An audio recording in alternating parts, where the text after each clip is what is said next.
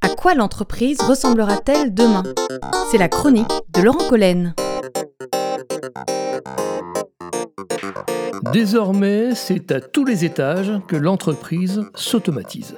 Bien sûr, la robotisation n'est pas un phénomène nouveau. On l'a d'abord connu dans l'industrie où des robots rutilants ont aidé les ouvriers dans les usines. Des ouvriers tout aussi heureux car soulagés des tâches lourdes que glacés d'effroi à l'idée de leur emploi repensé.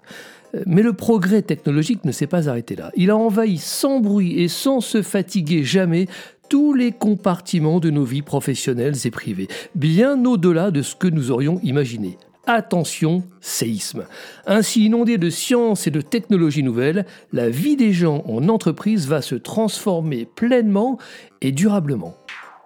On le comprend aujourd'hui, le monde numérisé collecte structurellement des mégatonnes d'informations sur tout et s'empresse de les stocker dans de gargantuesques serveurs au cas où elles puissent servir. Imaginez qu'en 2025, le volume de données stockées sera multiplié par 5. On prédit 175 milliards de téraoctets, soit 175 zeta-octets. Euh, je sais même le vocabulaire s'affole.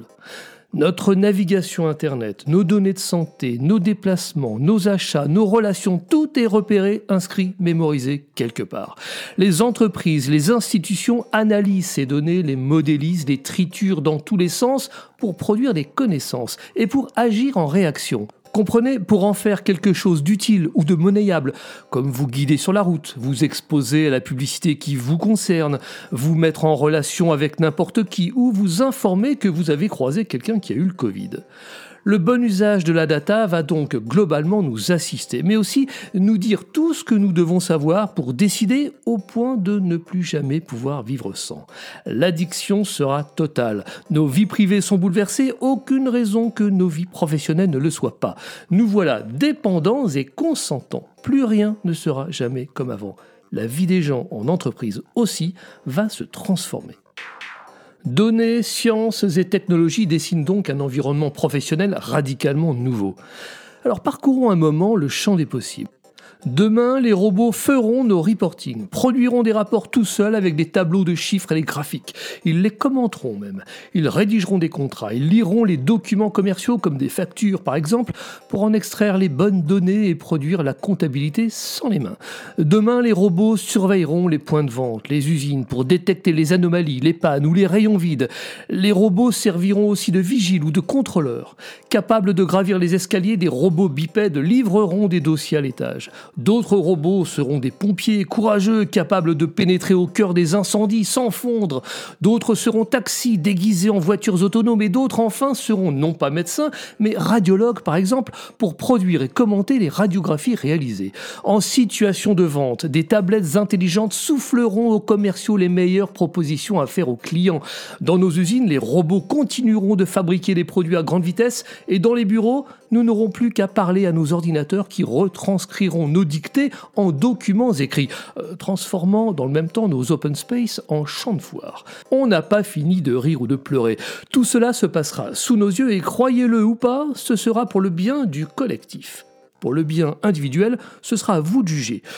Pourquoi cette liste à l'après-vert Eh bien juste pour rappeler à quel point nos métiers, nos fonctions, notre rapport à l'autre et donc à l'entreprise va changer. Changer profondément ou changer simplement en surface? C'est la grande question. Il apparaît donc que le futur du travail ne ressemblera en rien à ce que nous connaissons aujourd'hui. Que sortira-t-il du chapeau quand machines, algorithmes et humains seront pleinement à l'œuvre? Le salarié est en droit de s'inquiéter tout autant que le manager. La robotisation, l'intelligence artificielle, la reconnaissance vocale, la réalité virtuelle, l'analyse des données en masse qui offrent de nouvelles capacités de prédiction changent les interactions du quotidien, mais aussi d'une certaine manière les métiers. La révolution est donc en marche.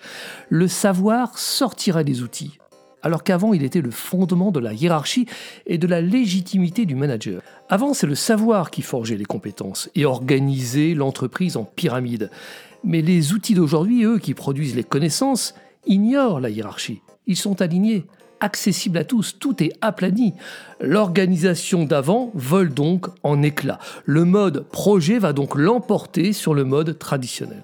Et pour finir de dresser le tableau, on soulignera ici que dans les années 80, la durée de vie moyenne d'une compétence était de 30 ans, donc on pouvait presque faire une carrière avec une compétence, alors qu'aujourd'hui, elle n'est plus que de 5 ans. Tous les 5 ans, les cartes sont donc rebattues. Le salariat pourrait bien même ne plus s'imposer si on n'y prend pas garde. Aux États-Unis, certaines études estiment qu'en 2027, la majorité des salariés seront devenus indépendants. La donne est fondamentalement nouvelle. Alors, dans un tel contexte, le manager de demain sera-t-il humain ou robot?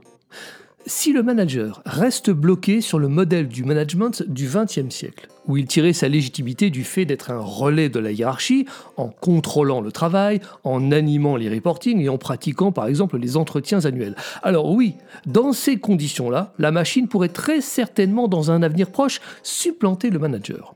En revanche, si le manager s'inscrit dans le modèle du management du 21e siècle, c'est-à-dire qu'il s'investira pour renforcer les compétences de ses équipes, leur autonomie et produire en plus du sens au travail, alors ce sera différent. Il deviendra le gardien de l'humain. Son investissement sera émotionnel, donc non remplaçable par une machine. Après que l'intelligence rationnelle ait été déléguée à des machines, ce sera donc au tour de l'intelligence émotionnelle de rayonner dans les entreprises. Fort de précision mécanique et d'intelligence artificielle, les robots auront envahi l'entreprise pour nous assister jusqu'à nous remplacer. L'enjeu est formidable, la tendance inextinguible. Bien sûr, il y aura des gagnants, il y aura des perdants. Pour y voir clair, on pourra compter quatre grandes familles impactées par la robotisation. La première famille, c'est l'entreprise elle-même. Si l'entité économique et morale prend bien la vague, elle aura potentiellement tout à y gagner. Elle va gagner en qualité, baisser ses charges et simplifier sa vie, à la seule condition que le client final y gagne aussi. La deuxième famille, ce sont les technos. Entendez les techniciens mais aussi les scientifiques. Eux sont dans le bon vent. Ils vont concevoir, produire et maintenir les robots tout autant que l'intelligence de demain. Ils sont les grands gagnants. La troisième famille, ce sont les salariés aux ordres eux, exploitent les outils qui leur dictent les comportements et les raisonnements à adopter impérativement.